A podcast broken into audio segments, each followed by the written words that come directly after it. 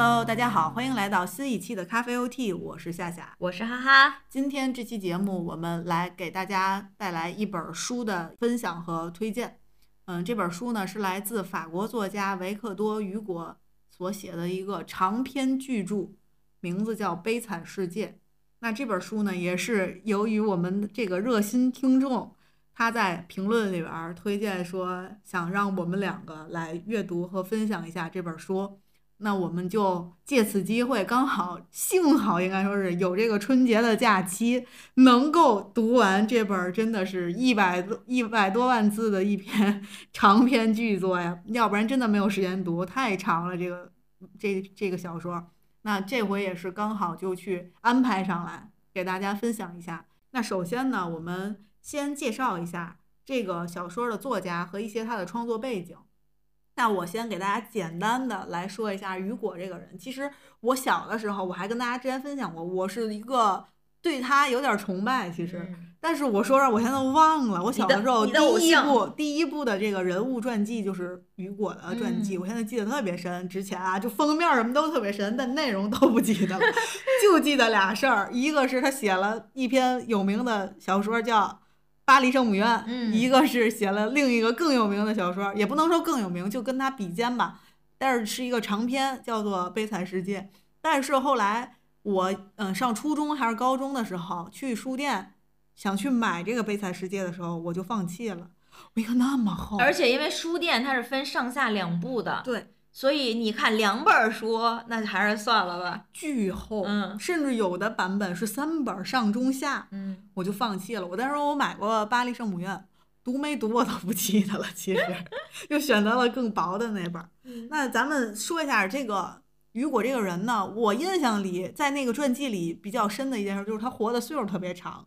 我记得他好像活了八十多岁，然后我特意还百度了一下，看了一下他生辰，应该是从一八零二年一直到一八八五年，确实是活了八十多岁。那他其实是在呃十九世纪前期浪漫主义文学的一个代表作家，也是一个人道主义的代表人物。那其实，在《悲惨世界》这本书当中，就非常好的体现了他这两个特点，嗯，包括一边写实，一边又有浪漫主义的色彩，然后又体现人文关怀。都是在这本小说中有所体现的。对，同时呢，他也是法国文学史上卓越的资产阶级民主作家，被人们称为法兰西的莎士比亚。一生呢，写过多部诗歌、小说、剧本、各种散文，还有文艺评论以及政治文章，在法国及世界有着广泛的影响力。那我觉得，其实他也是一个很好的一个革命家吧。他也是有很多的倡导，包括一开始他前期的这个思想。就关于政治方面的思想和后期是有一些变化的，他也通过政治的一些时局，然后做出了自己的调整，这都是在他这个作品当中有体现，包括他这一生的经历来说是很明显的。这是我对他的一个比较简短的一个介绍。接下来我们要着重给大家介绍一下这本小说的创作背景。那因为这本小说涉及了比较多的一些政治的变化也好，或者是。一些革命啊，时局的震动啊都有，所以我觉得还是有必要给大家稍微稍微介绍一下这些呃时代背景，包括发生的一些事事件大事件，有助于大家去理解。包括我们其实，在阅读的时候也会发现有一些嗯阅读障碍，然后我们也是自己从网络上呀找的资料什么的，对，我们也是汇总一下，把我们知道的跟大家分享一下，我觉得是能给。阅读带来一些比较好的帮助。首先呢，要想读懂这个悲惨世界，我觉得首先要先说雨果的时代。他生活在一个什么时代呢？就是他出生前，法国在搞启蒙运动，要鼓励大家保持理性，追求的是自由和平等。那但是这场资产阶级发起的自由平等的这个所谓的自由平等的这个。呃，运动其实跟穷人没有半毛钱关系。嗯，当时的穷人的生活就是非常的窘迫，非常的惨。嗯，但是呢，在当时也是这本小说的原型是有一个叫比埃尔的农民，他呢穷的响叮当，经常是吃了这顿没下顿，就比较窘迫。那导致他穷的原因很多，最重要的一个原因就是当时的时代背景，就是十九世纪的法国，呃，非常的混乱，是因为。法国曾经是一个非常非常强大的一个国家，尤其是路易十四掌权的时候，他其实是和康熙是同时代的，就都是很厉害的一个阶段。那可能在亚洲，我们清朝是非常的厉害；那在欧洲，可能就是法国也非常的厉害，在那个时时期。但是后来呢，路易十四的重孙路易十五当上了法王，发动了几场战争，国库亏空，欠下了巨债。那六路易十六是路易十五的孙子，他当上法，嗯，他当上法王后，没想着还钱，也没有节俭持家，然后还特别的奢靡，热衷于这个消费。然后呢，为了满满足王后，包括他自己的购买欲，就开始对百姓下手。社会呢就越来越不平等，越来越穷，然后很多的穷人反而要交更多的税。当时法国呢还出现了极端天气，包括自然灾害，所以导致这个老百姓就是苦不堪言。然后他们抓住路路易十六，把他送上了断头台，这就是著名的法国大革命，也就是嗯一七八九年法国资产阶级革命。但是虽然国王这个命被革了，但是呢。百姓的痛苦并没有得到解脱，只是掌权的换成了资产阶级，就从一个人换成一堆人了。嗯，那其实人多了也不一定带来的就是好事儿，反而就是可能大家天天都在争论哪个体制更适合法国，然后天天就是各种 battle，上层忙着掐架，那社会就变得更动动荡不堪。最遭罪的还是这样的底层穷苦百姓。对。本来呀，穷苦百姓就穷，干的都是脏活累活，最后手里还没有钱，所以导致咱们刚才提到的这个比埃尔实在是饿极了，偷了一块面包，结果被抓了起来，被判了五年劳役。然后这就是这个小说的冉阿让这个原型，只不过在小说里呢，是他偷了一块面包，为了去救姐姐家的这几个孩子，其实是因为太饿了，所以他偷了一块面包，被判了十多年的这个。十九年吧，好像他也是被判了五年，但是因为他中途呢有这个越狱的这种情况，就是他每次越狱都会把他的刑期延长，所以最终啊，他在这个监狱里面待了十九年的时间。没错，那就是这个相当于是咱们这个所谓的这个原型，他的一个小小的介绍，包括还有雨果的出生的时期的一个政局的一个介绍。嗯，然后接下来让哈哈再介绍一下小说的内容。嗯。还有就是刚才夏夏给大家讲的这段历史时期呢，确实就是属于法国，其实相对来说比较动荡的一个时期。所以就是它相当于从这个法国大革命开始，就是我们整个小说的这个嗯关于时代背景吧，是从法国大革命开始，它写到了一八三二年的巴黎人民起义，所以这个时间的跨度还是比较大的。然后在此之前呢，就像夏夏给大家分享的呢，就是因为。雨果看到了这样的一个社会现象，也就是这个农民的这个故事，所以呢，让他以这个人物为原型，创作了我们这部小说《悲惨世界》的主人公的这一个背景。那主人公的名字呢叫冉阿让，那他也是啊，非常的这个不容易，在那样的一个情况下，就是在那样的时代背景下，然后他呢是属于就是帮着姐姐看孩子，然后姐姐家有七个孩子，然后这个时候呢。呃，生活特别的，就是想尽任何办法都没有办法赚到钱了。那他只能说不能让孩子饿着呀，他只能说就是去选择了去这个面包店啊，就是敲碎了玻璃，然后拿了一个面包。那事实上就是对于冉阿让本人来说，他其实内心也是没有办法接受，他拿了一个面包却带来的是五年的这个牢牢狱之灾呀。所以其实他内心是非常不平衡的。但是他在这个过程当中呢，给大家也分享的是，他越狱了四次，是因为中途也有很多原因，就比如说他得到了姐姐的一个消息，所以他想去看看姐姐，就是以及这个姐姐的孩子们。然后在这个过程当中呢，出去了之后就又被逮回来，然后牢狱就会延长延长，最后真的是经历了十九年之后，他才把这个劳役给服完。获得了一个假释的机会，其实只是，并不是说你就是自由身了，你还要定期来报道。没错，而且呢，就他出去之后日子也不容易，还要拿一个就所谓这种黄色的身份证啊，就代表你的这个身份。那如果一旦有这样的一个身份的证明呢，就是他在外面的这个社会当中其实很难去立足的，因为大家那时候就是很排斥这种，就他这种叫苦役犯嘛。那。比如说没有获得工作的机会，哎，对，而且他出去之后呢，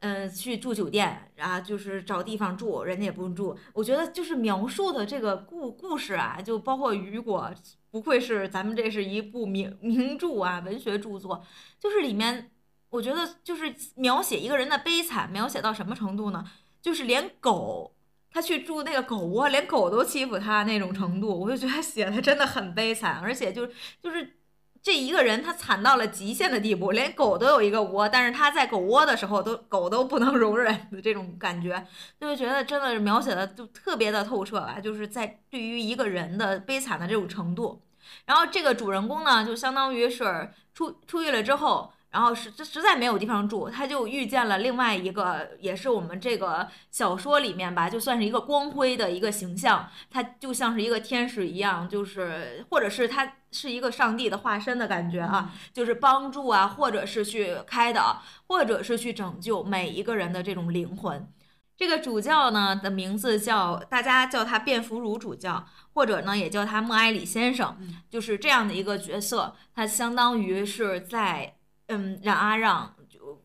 完完全对于这个社会失望的情况下，也对于相当甚甚至对于他们当时就是信仰，比如说信仰神啊，信仰上帝，他也非常的失望的情况下，他已经决定了，我就做一个恶魔吧，要不然我就这样坏下去，那我至少能让我就是得到一些安慰吧。在这样的情况下呢，他遇见了这个主教，那主教呢就是给他提供了住处，然后把他视为一个贵宾一样，就是。让他吃饭呀，给他，嗯，就是一个好的安排呀，就是非常的尊重他。然后在这个过程中呢，他依然，因为他已经下定决心要做一个坏人了嘛，所以他就是把他家，呃，他就把这个主教家里的银器是决定连夜偷走，就是带走。在这里还给大家分享一个，就是我觉得还挺有这个。我觉得还是挺有对比价值，或者让你觉得，呃，这个东西还挺有价值的。就是，哎，冉阿让是苦役犯，他呢在服苦役的时候啊是有工资的。那他十九年的工资是一百零九法郎多一点儿。那如果说他把这个主教的这个银器，家里的银器拿去卖掉的话，他能卖二百法郎。那所以说，对于他来说，一方面他已经下定决心，我就要做一个恶人了。嗯，然后另一方面呢，是这个金钱的诱惑力吧。对他来说，他十九年才赚一百多，但是如果他他把这个银器拿走去卖掉的话，他能得到二百法郎的这个价值，所以他就做了这件事情。哪怕其实这个主教的对他的这种善意，他已经是有一个触动，能感受到了，但是依然没有办法就是阻止他去做这个行窃的事情。但是呢，他在逃走的时候又遇到了警察。哎呀，就是这个真的是太惨了，真的。因为你想，他就偷了一个面包，就已经被判了，最终吧，咱放在一起十九年了。那您说这个二百个法郎啊，二百个这些银器可怎么办呀？那他在这个过程中呢，就是和警察去解释说，这个是这个主教送给他的。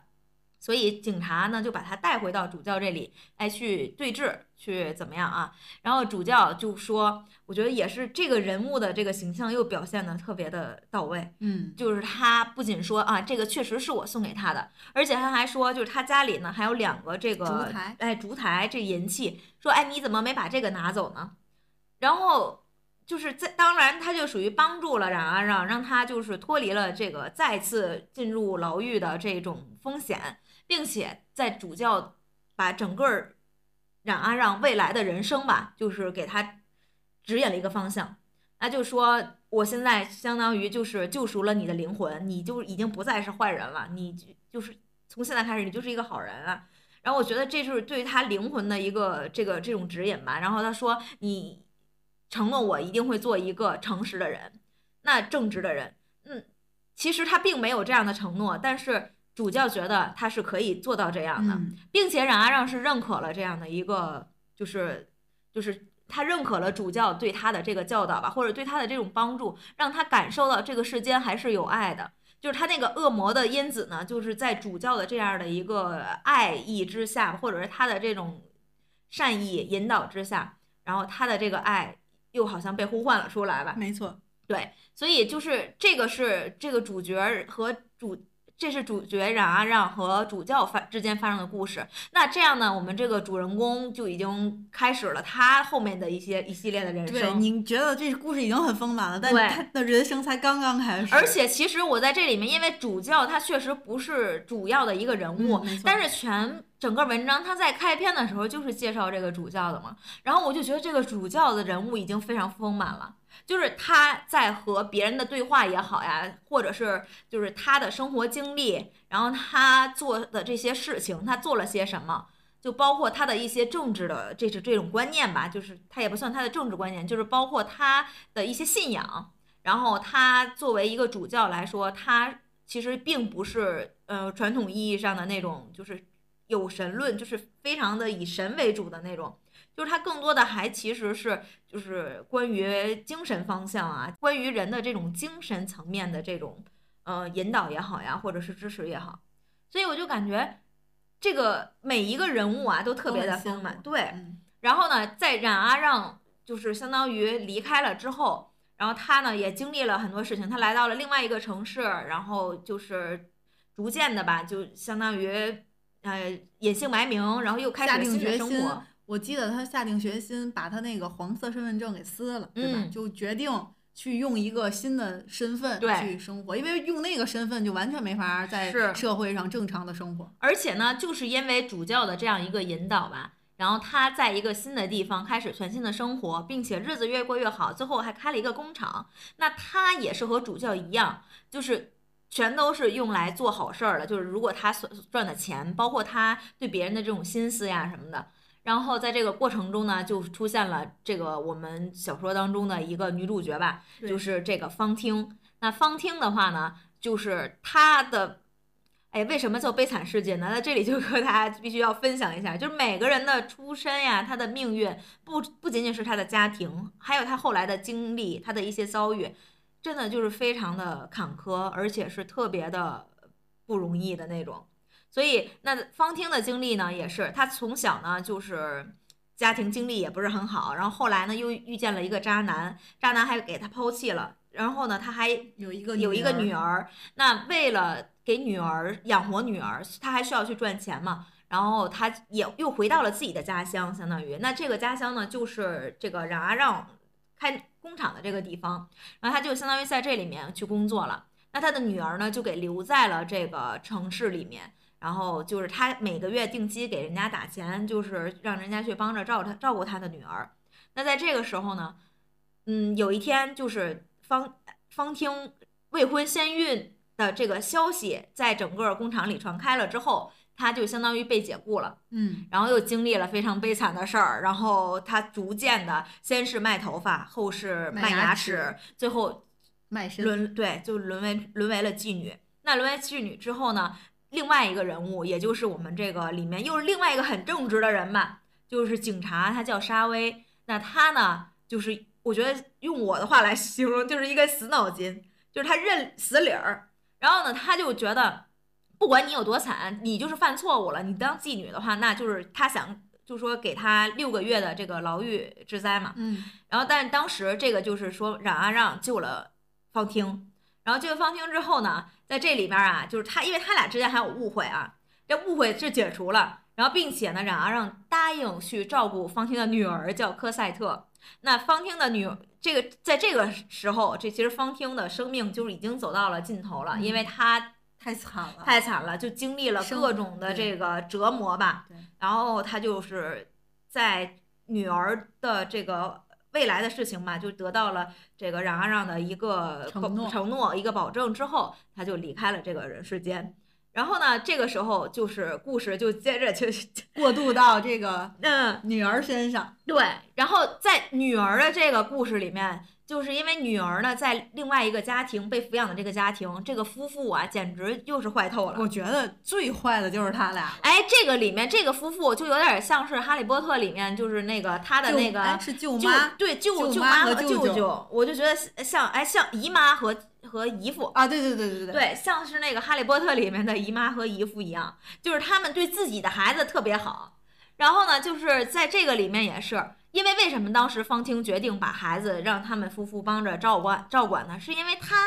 把自己的两个孩子也养得特别好，但是其实那只是表象，嗯，他真的是只对自己家孩子好，而且包括就是这两个女儿，我都觉得他是因为女儿可能到后面还有利用价值吧，因为他们还把自己的儿子给抛弃了。对，所以说就是这样两个人啊，哎呀，就是小说的故故事，小说的剧情真的是每一个人物之间呀，都有一个非常的这个紧密的连接。对，这个命运的齿轮总会让他们转动到一起。那现在呢是方汀。因为把孩子把科赛特留在了这个夫妇家里面，然后所以呢，就是在这个夫妇家里面的这个两个女儿，相当于就是和这个科赛特他们也是有这样的一个，嗯，就是科赛特算是他们家里的这个女仆了吧，就是对，然后呢，就是照顾他们家呀，怎么样？然后这个时候就是呃，让阿让出现了嘛，就把孩子相当于又是拯救了。所以这两个人的之间感情更多的就是父女之间的这种感情，就是让阿让也当把这个孩子当做自己的一个责任。然后后面呢，就又出现，其实就可以快速讲一下了，就出现了一个这个科赛特的男主。那科赛特的男主呢叫马吕斯，那这个人物呀又很悲惨，而且这个人物很神奇。我觉得前面咱们说的可能有亲情，嗯，有信仰。有人文主义、人道关怀，到这儿爱情又开始了，还是三角恋。对，那这个三角是哪个呢？也就是我们刚才说那夫妇两个，有一个大女儿，这个大女儿啊叫艾潘尼，艾潘尼喜欢马吕斯，但是这个马吕斯和这个科赛特呢两个人，哎，俩人是互相喜欢的，但是咱们前提是啊，这个谁呀？这个科赛特他的妈妈对吧？方汀，她其实长得是非常好看的。那在这个科赛特这里面，可能也得到了很好的一个遗传，但是呢，方汀有一个问题是什么？就是她真的是非常的天真，就是对吧？就是从在这个过去从小的时候也是被就是容易相信渣男了吧？那现在呢，其实这个他的女儿啊，有一点我觉得有点遗传到他母亲的这个特质，而且呢，因为你看这个孩子他从小这样一个悲惨的经历，这个在人家别人家里还得做。女仆给人家干活，吃不饱穿不暖的这种情况下，然后他好像对这个世界还没有很多的恶意。嗯，没错，对，而且所以就是导致了他的阅历非常的小，就非常少，而且就是在让让嗯把他照顾了之后，所以他的世界里好像就没有特别多的其他的人。他其实还是很幸运的，就后后期从牙让算是。呃，抚养他开始，嗯，我觉得他的命运的齿轮已经转动了，就是往好像往好处发展了，至少是一个正常的一个女孩子的一个。而且我觉得他算是这个悲惨的故事里面的一个幸运的人，幸运的人物吧，稍微幸运一些的，对吧？嗯。然后呢，就是这个故事，就是又讲到了后面呢啊，这个马吕斯啊，他怎么样去参加革命呀？然后像是这个冉阿让又怎么去把他给救了呀？就是整个这个一个过程。但是后来啊，这个冉阿让的这个身份啊，还是被这个马吕斯他们知道了嘛？那这个马吕斯其实他还有点想让这个冉阿让离开，远离他的这个女友。嗯，对，所以就是。哎呀，就是那个时代，就包括这里面也讲到了，其实马吕斯他的身份，就是他的这种政治观念，其实也是有在转变的。他最开始他是保皇派的，嗯，那后来他就又变转变成共和派。其实雨果也是这样，嗯，雨果也是这样。而且呢，就是他在参加那个那次革命、那次战斗的时候，那次战争的时候，其实有可能他并不是。他的政治观念非常强，他是就是积极要参与革命的。那个时候，科赛特正好就离开了，就没在这儿，然后他就感觉绝望了，好像就有一种那种就是 有的人，比如说有的人在这个特殊的历史时期，他可能投身这个呃战役也好啊，或者投身一个革命也好，我觉得可能就是时代推着他往前走吧，可能并不是他。发自内心的就是对于这个一呃主义一种信仰的选择，就有可能就是这样的人，嗯，就是容易变嘛，嗯嗯嗯，我我我理解的这个人物可能是这样，但是嗯，最后的结局其实嗯，我我觉得也不算是那么悲惨了吧，就是当然了，冉阿让也是离开了这个人世间，但是呢，他也见到了这个他他的女儿吧。科赛特的这个最后一面，所以我觉得就是也算是他自己嗯，有了一个非常好的一个归宿，一个结局。因为他一方面就是在他为，就是在他出狱后的这个人生当中，他没有愧对于他对于主教的这样的一个嗯期待也好呀，或者他对他的这种承诺，他做一直在做这件事情，并且在他离开这个世界之前，他好像也没有特别多的遗憾了吧？嗯，没错，就非常的完整，或者说。很很好的概述了咱们这个小说大部分的内容，因为这小说确实很长，然后其实还涉及很多的人物，还还有包括没有提到的这个 A、B、C 的朋友们啊，包括还有其他的各种，也是一会儿可能我们有一部分能提到，还有一部分就需要大家自己在阅读当中去解锁每一个人物，因为这本小说的。趣味就在于每一个人都有相互之间都有关联，都有链接，需要你一点点的去挖掘他们之间的关系。对，就是说到这儿，我就想起来，刚才还没有提到，就这个马吕斯和这个夫妇之间还有一个联系，就是马吕斯他爸爸呀，以为这夫妇是他的救命恩人啊，对。但是呢，其实呢，是因为他爸爸在这个经历战争的时候呢，就是当时就比如说被。打晕了什么的，这个夫妇哎是专门就是去人家这个小偷小摸，对，去人家尸体上就是捞点东西的。在这个过程中啊，把他爸爸给碰醒了。他爸爸一睁眼看见这夫妇，以为那是他的救命恩人了。我就觉得这种荒谬是吧？对，但是又很有喜喜剧色彩。是的，那以上呢就是关于时代背景、创作背景、主要内容的一个介绍。接下来咱们就讲讲阅读感受，嗯，和阅读的一个障碍。首先，我先说吧。嗯，刚才已经说到这个小说是一百多万字，我没记错的话，就特别长，所以我感觉阅读这本小说，感觉像是爬了一座山。嗯，我刚才跟涵涵还说，我说我感觉这几天呀没干别的，就是看着书就睡着了，醒来第一件事拿起书来接着读，导致我感觉很多内容我都混了或者忘了，因为它太多了，人物也太多了。我不得不说，你如果想读这本书，一定要做好心理准备，不然很容易读一半就放弃。对，但是因为是这样，就是像是这样的书呢，它没有插画，只有文字，所以 你懂我的这种感觉吗？就是你有的时候啊，你可能就是你想缓一缓或者是什么都没有这个可能。没错，嗯，我给大家讲一下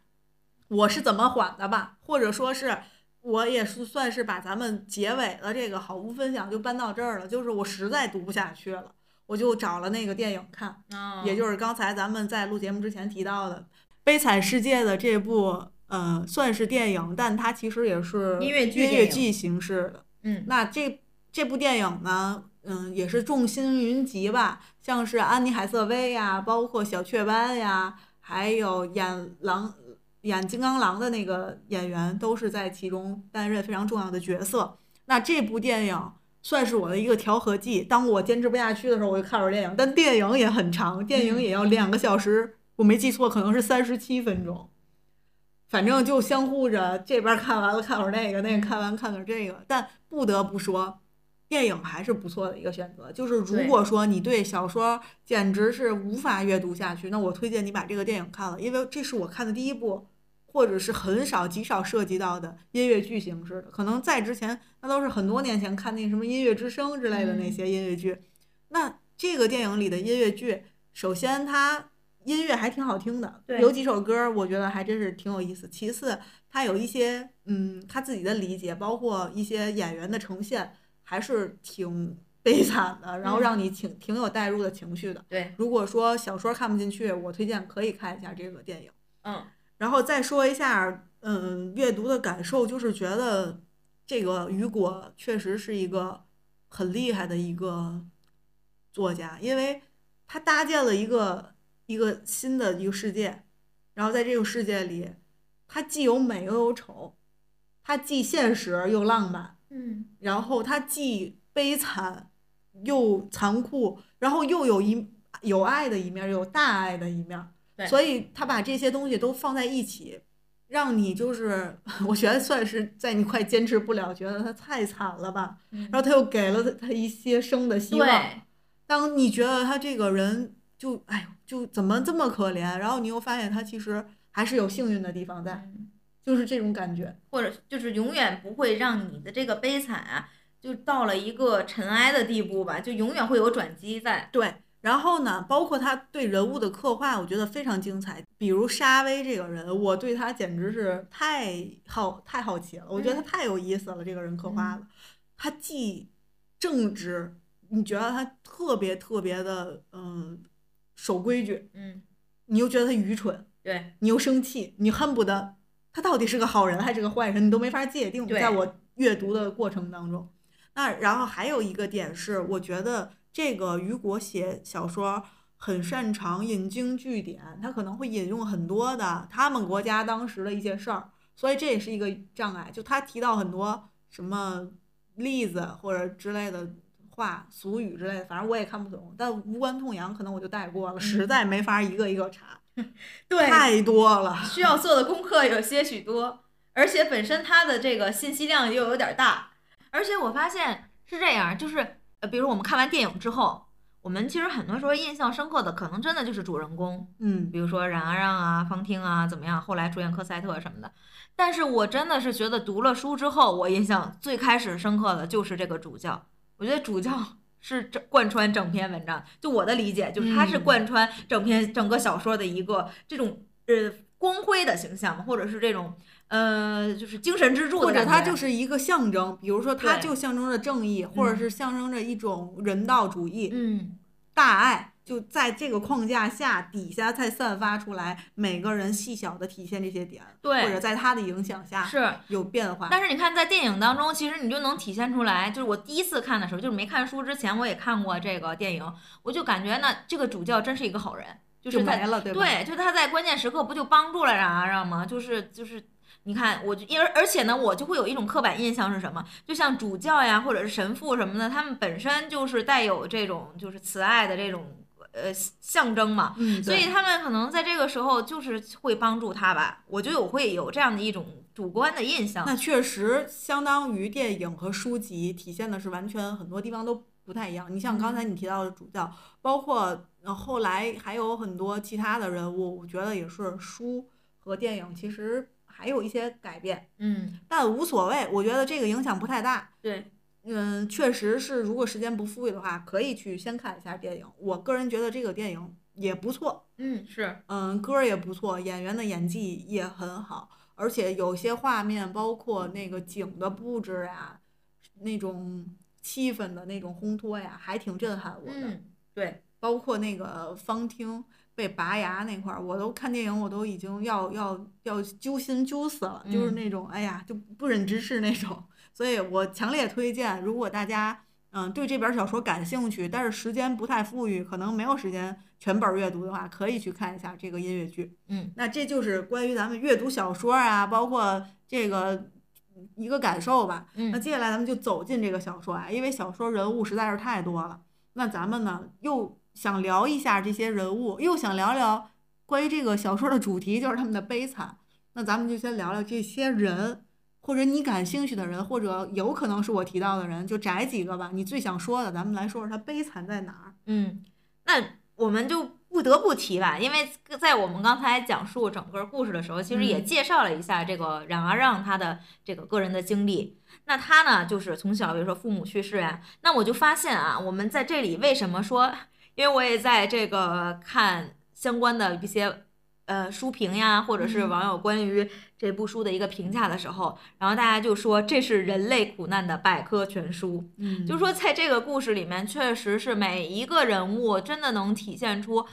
人类还能有这样的一个苦难，就是他，比如说有时有时候就是他的一个苦难加注在人类身上。或者加注在某一个人身上，你就觉得已经是挺挺不容易的了哈，这个人。但是呢，这才是刚刚开始，就是好多的苦难能可能都融在这一个人的身上，所以就是这个是他比较悲惨的地方吧。那然后还有的话就是，比如说冉阿让，他的父母去世，然后姐姐呢是相当于抚养他长大，然后那他的工作呢也是继承，相当于那时候继承他爸爸的一个职位。那呃，但是也不是说多么光鲜的这种，就是一个这个普通的一个工人。然后呢，在这个时候呢，他姐夫后面还去世了，所以就是相当于他还帮着姐姐去抚养那个七个孩子，所以又很不容易。还有这个时候还赶上那样的一个时代背景，所以就真的是没钱，什么都没有。然后他就是因为打破了一块玻璃，然后偷了一个面包，就被判入狱。所以他在这个入狱啊，在这个监狱里面的时间，就是从一七九六年到一八一五年的十月，就这么长时间，十九年的时间就都在那里面。然后，而且等他出来之后，就是他的姐姐的消息也是已经没找不到了的。所以就感觉，你看这个人最后就变成了孤苦伶仃的一个人。那这个时候，我觉得就是他这样的一个人物，就是应该就是理所当然的就会去审判很多东西。首先，我们来说他他会审判什么？那法律对他来说是公平的吗？他因为偷了一个面包，打破了一那个一块玻璃，然后他就要付出十九年的这样一个代价。我觉得不不，先先不提这十九年，那那个五年对他来说已经足够多了吧？嗯，那他付出的代价和他做出的这个坏事的这个这个这个都没有办法衡量，或者是都没有办法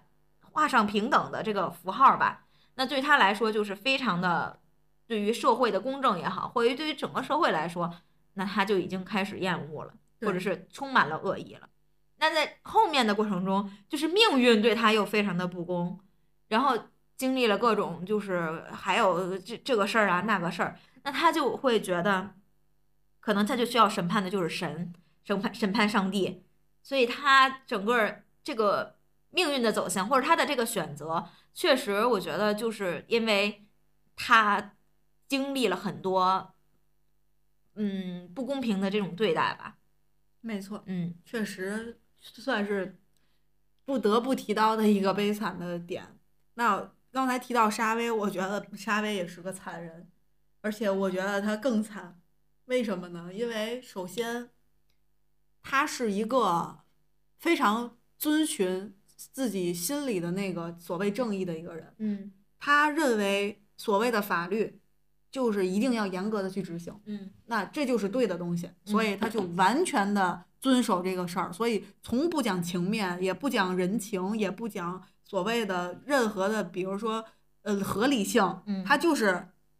条条框框，就框你怎么说的，我就怎么执行。但是他万万没想到，有一天，他所谓的这个框会把会被打破。嗯，他认为最恶的那个人，也就是所谓的逃跑了的，呃，冉阿让，却是拯救他的那个人。嗯，当他深陷一个不好的局面里，当他去当间谍，相当于在一个革命当中，他去这个。呃，共和军里边去当间谍被发现，被发现之后被囚禁起来，可能随时都有生命危险的时候，是冉阿让把他放了。对，那当时他的内心秩序，我觉得已已经就崩溃了吧，全全面崩溃，崩塌。对，全面崩塌，他没有办法去接受这样一个情况。对，所以最后的结局就只能是自杀，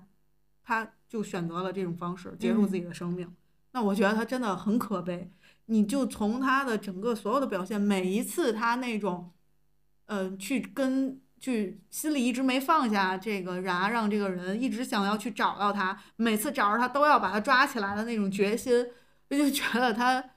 又像是一个正义的化身，又像是一个傻子的一个执行者。嗯，对，我觉得就是像像是一个他像个傀儡，愚忠。嗯，对，愚昧的忠诚。嗯，他忠诚于不管是他的首领、他的国王也好，还是他内心的那个秩序也好，但是他都是愚昧的那。所以就说这，我就说我感觉这个人呢，为什么又让你觉得可气，又让你觉得其实他也很是一个正面的角色，就是他认死理儿。就是我的理解，我就觉得这个人就认死理儿，他就觉得那我认为的是这样，那我就要坚守我的。认为的这件事情，他从来都不需要思考，他只需要那个文字是这么写的，他就这么执行。对，所以就是他是没有自己的这种信仰的，没有自己的这个立场的。那他自己内心的秩序，就是因为这样就是被打破的嘛。那但我感觉他之所以变成今天的他呢，和他自己的这个家庭有关系。那他的爸爸呢，就是一个苦役犯。他妈妈是算命的，那他自己本身从小就是在这个监狱里面长大的，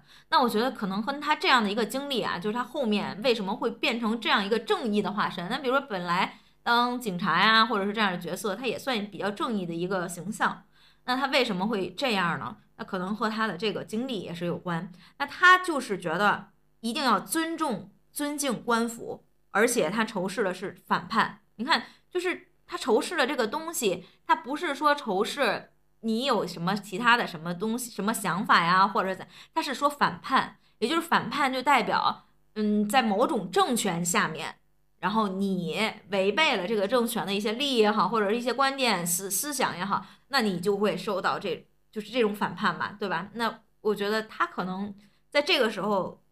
他的这个人物可能更多的其实是没有自己的一个。政治立场也好，或者他自己的一个呃观点，那他只是说要去坚守他所遵从的这个政府也好，或者是他所内心认可的这个秩序。那接下来还有一个人，就是刚才我们不断提到的一个名字是方听，他其实我认为他是这个整个剧里边或者整个小说里边惨的排名来说靠前的位置，就是。悲惨的重灾区应该有他一个名字。首先，他就是被欺骗，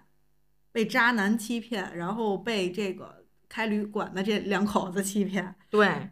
然后失去男友，踏上了这种未婚先孕的这种征途，被社会所抛弃。因为在当时社会上是不能允许有这种事情发生的，所以他就直接就被工厂开除了，然后就一下子就完全没有这种所谓的社会地位。完全就是被唾弃的那种感觉，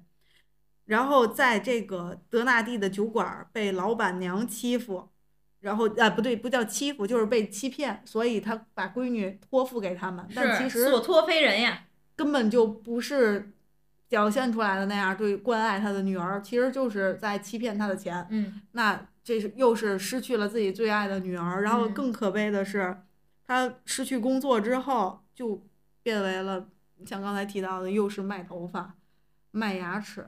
然后最后沦落成为一个妓女，这是逐步走向，而且是不是他主动或者是想的？他没有办法，他必须得换钱才能去给这个老板娘，然后让他继续能养他的女儿。所以最后又生病了，因为想养女儿，所以导致自己生病，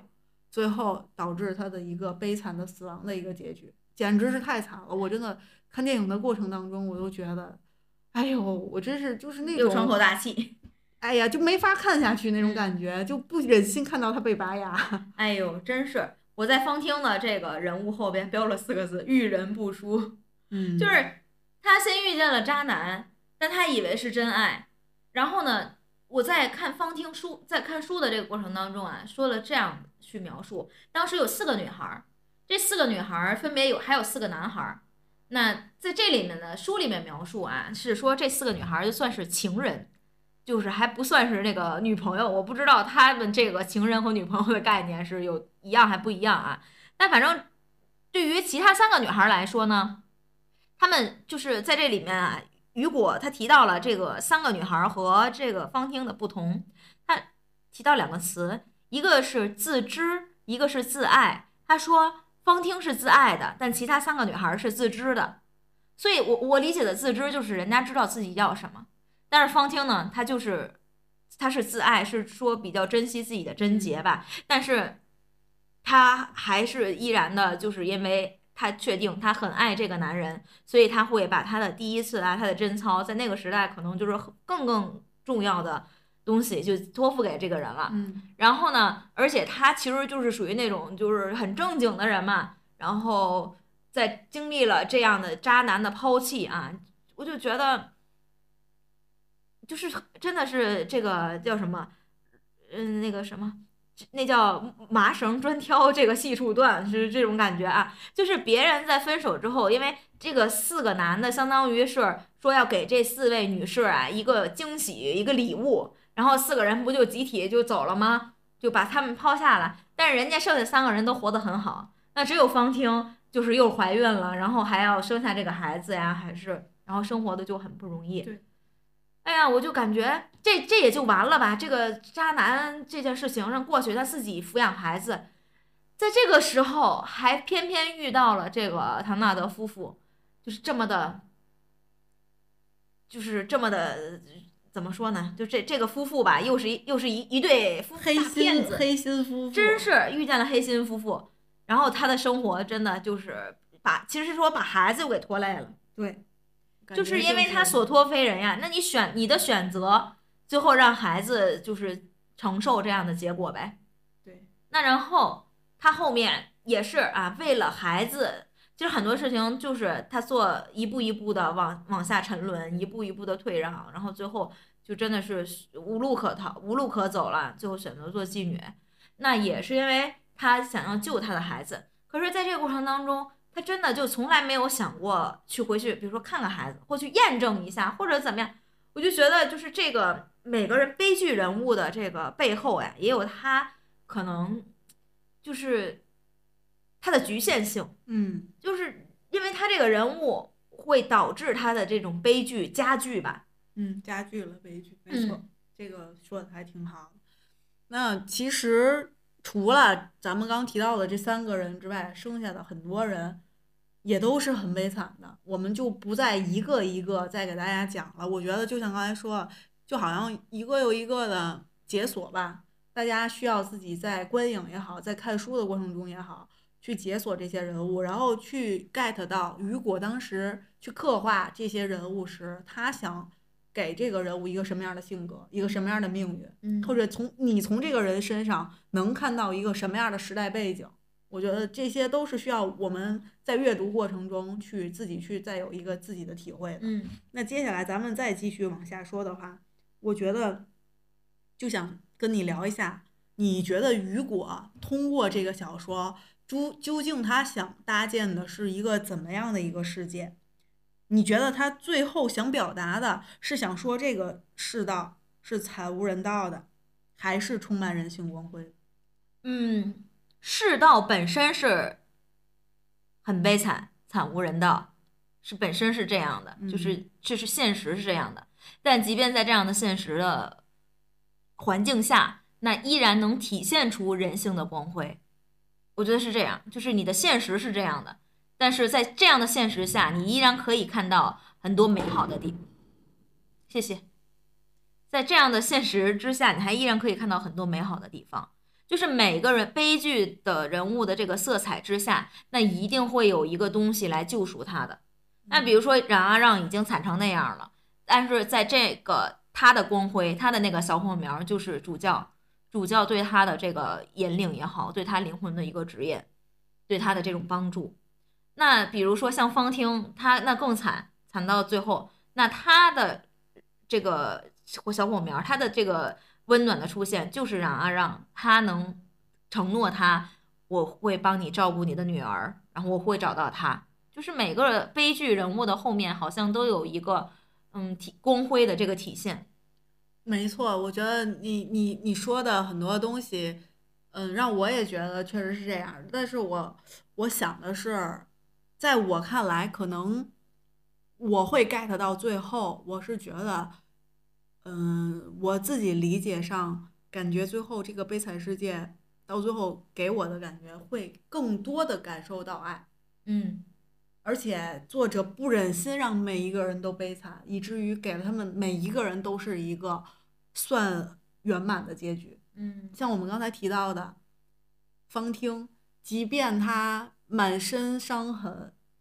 没有办法再生活下去，但是他唯一唯一记挂的人有了一个非常好的一个。依托，嗯，就是他把他的女儿交交交付给了，托付给了这个冉阿让，嗯，而且他也真的托付了对的人，这一次给了他女儿一个非常好的，相对来说非常好的一个生活。那再说冉阿让，即便他前期经历了种种的磨难，但是他还是像你说的，他得到了这个主教的一个精神上的洗礼，嗯，包括物质上的一个帮助，嗯。帮助他度过了最难最难的时候，而且不但如此，到后来他还有了经济基础，甚至有了社会地位。对，再到后来，即便他可能又有误会，包括跟女儿也有各种的故事发生，但是最后在他临死之前，还是得到了这个女儿的陪在身边也好，或者是救赎也好，相互的一个救赎和理解也好，是，这是他的一个结尾，包括。刚才说的沙威，我甚至觉得只有他自己选择死亡，才是能维持他最后内心秩序的最好的一个解脱。不然真的这个人，我知道实在不知道他怎么样才能恢复到他内心的平和，他就重建自我很难吧？这个他应该就完全崩崩塌掉了，他整个精神世界。是的，所以 我甚至觉得他真的是只有自杀这一条路，才能让他是一个好的归宿。对，就非常非常的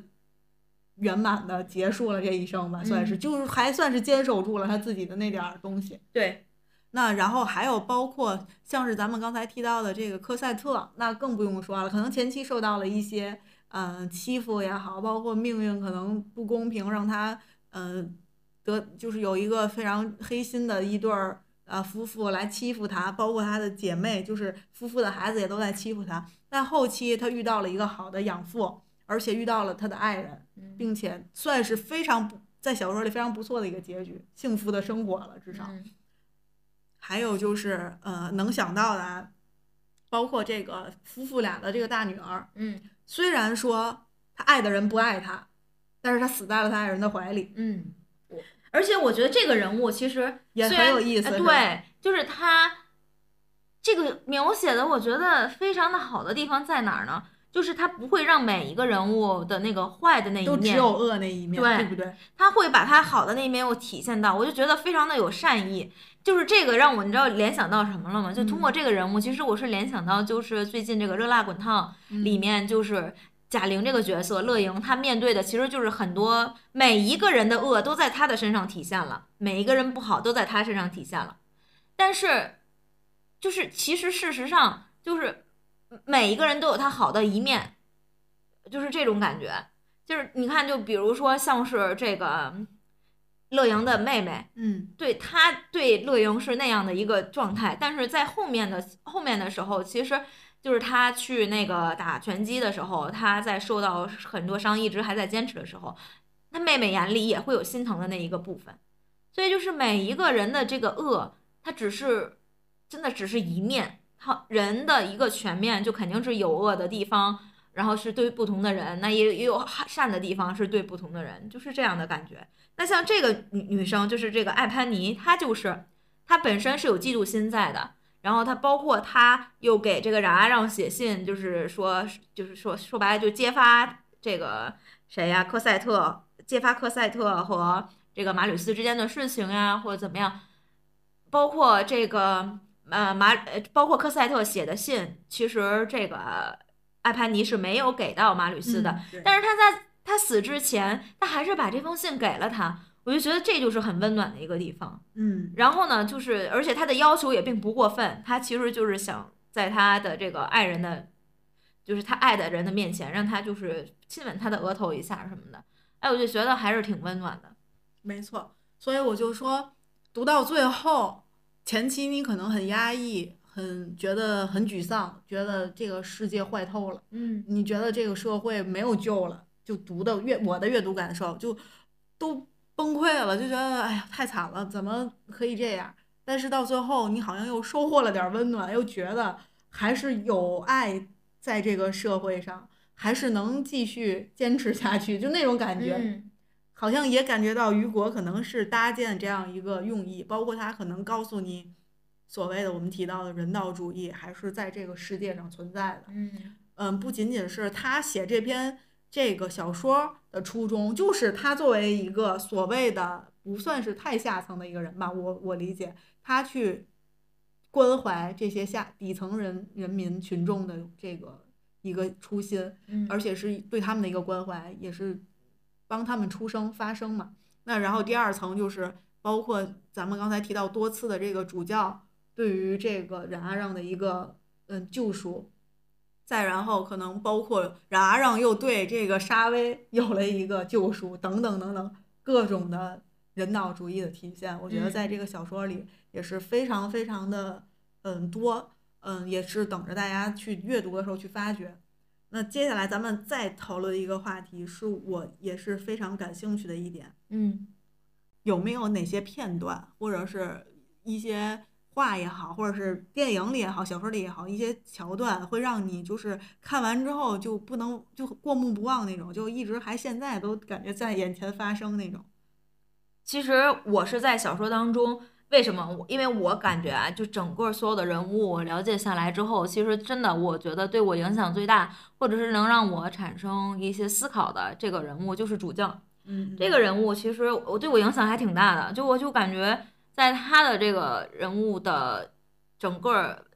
嗯，这个片段当中吧，就包括他和别人的一些对话，然后我其实，在那个书上做了很多很多的标记，但是他当时在救。就相当于救这个冉阿让的时候，他说了，就是救救完之后嘛，然后他就是单独他们两个的一个对话，然后他是这么样对冉阿让说的，就是你现在已经不是一个恶人了，我已经救赎了你的灵魂，你将要用这些钱去成为一个诚实的人，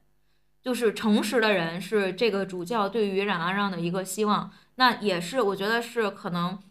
就是那个时代，或者是是我们这个世界所需要的一个人吧，一一种品格吧，对，一种精神，一种品格。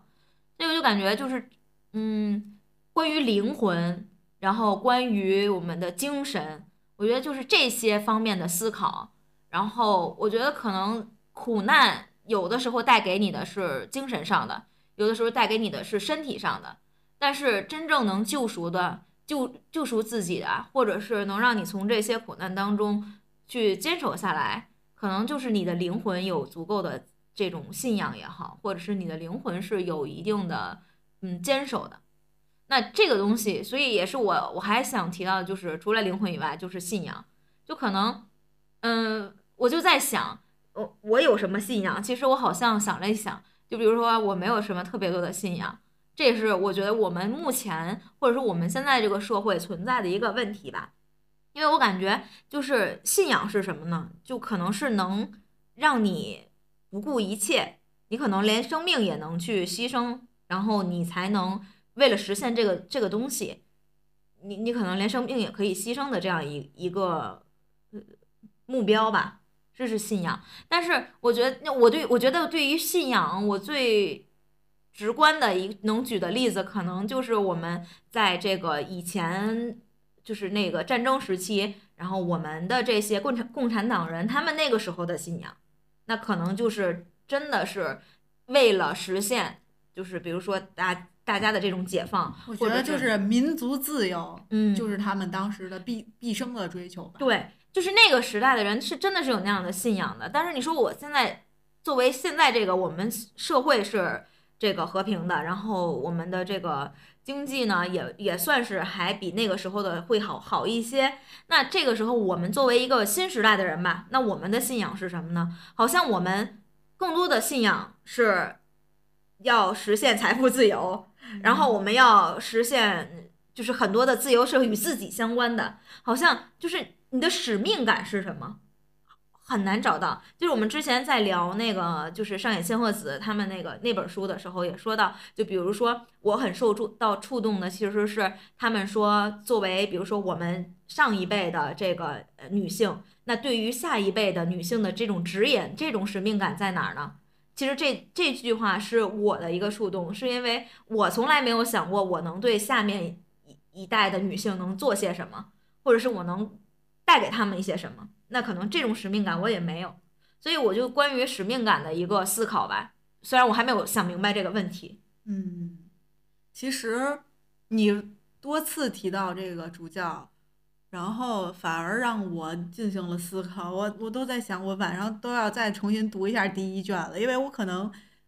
也不是说略过吧，就主要还是嗯前期。就是没进入剧情，对对对，还没有进入那种状态，所以确实我知道他这些东西确实看过，嗯，但是没有这么大的一个触动，嗯，没有大这么大的一个记忆或者是一个印象，嗯，就是完全就是把它当做一个敲门砖一样，这个小说的一个引发剧情的触发剧情的一个人，嗯，所以我我确实感觉，哎，你激发了我的兴趣，反而现在让我对这个人有有点想再探索一下，可能当时还没有。全面的去了解，或者是更仔细的去了解。那关于这个片段，咱们就说这么多，因为我觉得很多的片段都非常非常的经典。对，你要说的话，我感觉这说一天也说不完，因为它首先内容又多又又长，所以我觉得就是让大家自己再去多去探索。而你说的这个片段给我种了草，我打算去探索一下。那然后咱们就来说一下刚才提到的一个词“苦难”。就面对苦难，我我觉得最近这个词还挺频繁的，这几年出现。那我其实很少去想这个词，因为没有经历过太太难的时候，所以还觉得就还挺幸运的。所以我也没想过，我面对苦难苦难的时候，我要怎么去面对。可是读完这个小说，我第一反应就是，如果我深陷痛苦，或者是深陷一个很难很难去解决的一个痛苦当中，我我应该去怎么面对？所以我也思考了一下，嗯，然后感觉一开始就觉得自己可能也挺无能为力的。就比如我要是方听，我可能也完蛋了。就感觉。就可能很容易就放弃生命那种的，就以前我还想过，就是你说那些人选择自杀，还就是有的时候会很那种嘲笑别人，或者很轻易的就说出有什么大不了的。那现在我就会想，如果我面对一个我觉得我翻越不了的山，我有没有可能就放弃，就不翻越了这座山？所以我就想跟你讨论一下，面对苦难，我们应该怎么做？嗯。我先说你，比如说，如果面对一座很难翻过的山，我们是放弃，还是可以选择原地躺下呢？就觉得有的时候，因为我现在我感觉就是很多时候，这个当苦难也好，或者是困难嘛，我觉得我们生活中目前没有那么多苦难啊，就可能会遇见一些困难，就是在我们的实际生活中，那遇见困难的时候。一方面，我们可以选择就是迎难而上，直还是勇往直前往上爬。那另一方面，没准也可以选择，就是不如就躺一会儿，看看上面的风景。我先不翻这座山，可不可以呢？就我觉得有时候是不是还可以有这样的一个选择性？但问题是，不是说你躺一会儿这事儿就完了的？这山还在那儿，你还是过不去。就是躺会儿之后，我再去想办法，我是去继续翻这个山。还是我不如就下山，对吧？就是那可能就有，嗯，终归是是，我我觉得啊，没有翻不过去的山这个观点，在我这儿内心还是有这么一个，嗯，这个这个观点的，是因为我觉得可能时间能带能带走一切吧，就能带走所有的苦难也好。我反而觉得我特别不认同没有翻不过去的山，嗯，我认为有的山就是翻不过去，我觉得翻不过去就翻不过去，嗯。平原也有平原的好处，就在平原种草种种花，就当陶渊明。嗯，对呀，所以就我特别不喜欢一种言论，就是你加油，你一定会成功的。嗯，就这种言论在我这儿，我以前特别就鸡汤嘛。嗯，我就特别是受众者，我总是会看那些文字，然后觉得给你带来力量。包括有的时候有一些辩论的节目呀，包括一些语言类的节目吧。他们都在给你灌一些东西，然后我就觉得从那些东西里能获得很多力量。但我发现屁用没有这些力量，因为它既帮你解决不了任何困难，而且它还会给你形成更多的压力。就是你一定行，所有人都行，你也可以。到后来我才发现，根本就不是所有人都行，也不是所有人都可以，而且有的困难就是解决不了。嗯，比如说有些疾病，你怎么可能就有些病现在就是治不好？你怎么办？你还自己去学医，你去把它治好？那就坦然的去接受呗。那就现在我面前就有一座喜马拉雅，我翻我就是翻不过去。那我就看看能不能自己挖点雪，看看能不能弄点冰泉、冰山山泉水喝，还是什么冰山水喝。嗯，就你说的这个，其实就是又让我想到我们之前聊过那个呃苏轼，就是他的生活不也是这样吗？对吧？对，就是他其实也没有想的是怎么翻山呀、越岭，是因为。他的这些经历也不是他能决定的，就是他的这个困遇，他的这个境遇不是他自己一个人能左右的。那他到了哪个地方，那你就是顺着这个地方去活着嘛。对对对对。所以可能就是这样一种状态。就比如说，我们面对了高山，面对了困难，那可以，如果是你可以往前或挑战越过的，那你就可以去冲。但是也你也可以选择在这这个高山上怡然自得的去活着。就是选择不一样吧，对，就不是说，其实我觉得你停下来不叫摆烂，嗯，你只不过是在开启一种新的副本，对，可能有的人一直在通关，他一直在打怪，他最后能面见到 BOSS 啊，对，而且打赢了，那是很厉害，但有的人可能他一直都在开小的岔，走别的岔，也能看见很多很美好的东西。当然，这也是不同的人的选择有不同的最后的一个结果。那据至于刚才咱们提到的这个问题的开出发点，就是说面对苦难，我现在觉得可能，如果我们能更调整一下自己的内心，就是维护好自己内心的一个，当然这是一个很难的事儿。但是如果你能保持内心能在很多情绪波动之后保持相对的平和的状态下。像小说里的人物，当然他有浪漫主义，但是最后他其实还都会有一个比较好的结局。那你，你可能当你面对苦难的时候，如果说你能把自己在经过努力的情况下调整好自己的心态的情况下，有没有可能也想一些自己能做到的眼前的东西，先把它一点点的去化解掉？对，有可能其实也能收获到一个还不错的结果。嗯，而且就是很多东西就是。相对的嘛，你比如说，就是因为我我最近也是在这个就是贾玲这个电影当中也得到了一些这个启示哈，就比如说像她可能她想要做的赢一次就是完成这一次比赛，那她并没有赢得这次比赛，那对她来说就已经赢了，就是她完成全程比赛来了，她没有中途退出，那这对她来说就是赢了一次，就是我们对于输赢啊，或者是对于成功。失败的这个定义，其实有世俗的定义，就是大家每个人好像都认同，哎，这个成功的就可能就是有身份、有地位、有钱的，那这个失败的呢，可能就是啥也不是的。但是我们也可以用另外的方式去理解它，就像我们说的，其实每个词，那怎么去定义，完全取决于你自己。那你的生活怎么定义，那不也是取决于你自己吗？嗯，但是可能因为我们阅历太浅了，我们并没有碰见过那些真正的。不管是苦难也好，困难也好，好像我们还挺幸运的，都没有碰到过那种大的风浪，所以还算是侥幸的，还不错的过好这这个生活，所以也也只能说是浅显的去说短很很很浅的去谈这个东西。我就想说，也希望在经历一些痛苦的人，祝福他们能够有一些好的事情发生吧，因为。也不知道应该怎么去给别人力量，通过一一一段话或者一个字儿，因为我觉得可能也很难通过这些简单的一句话就能给别人带来什么太大的帮助，所以就就只能从心里希望越少的人能经历苦难越好。而且我觉得就是现我真的是逐渐的能感觉到读这些文学作品对我们的意义，或者对于我们每个人的这种影响。就是你可能生活中你不会经历这样的事情，但是你看到别人经历了，或者你看到这个故事当中是有这样的一种经历的时候，其实对于你内心的成长也好，或者对于你的触动，或者是对于你今后去看人生、看世界，就会增加一个维度，增加一种角度，所以可能你就会逐渐的更加的包容，或者是更加的能去理解他人，就是你自己的角度就会更加的多一些吧，嗯。那以上就是我们这期节目的全部内容。我们聊了小说，也聊了一部分的这个我们自己的阅读感受，也分享了我们嗯这个相关的电影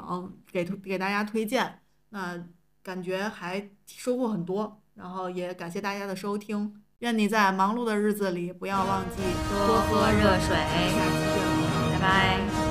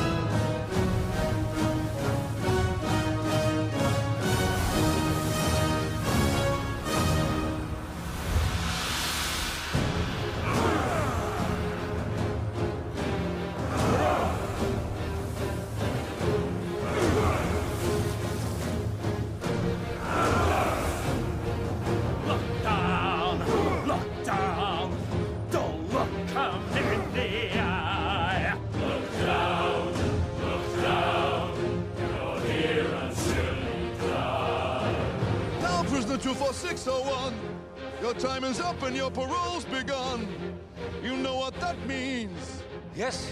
it means I'm free. No, Follow to the letter your itinerary. This badge of shame you'll show it till you die. It warns you're a dangerous man. I stole a loaf of bread.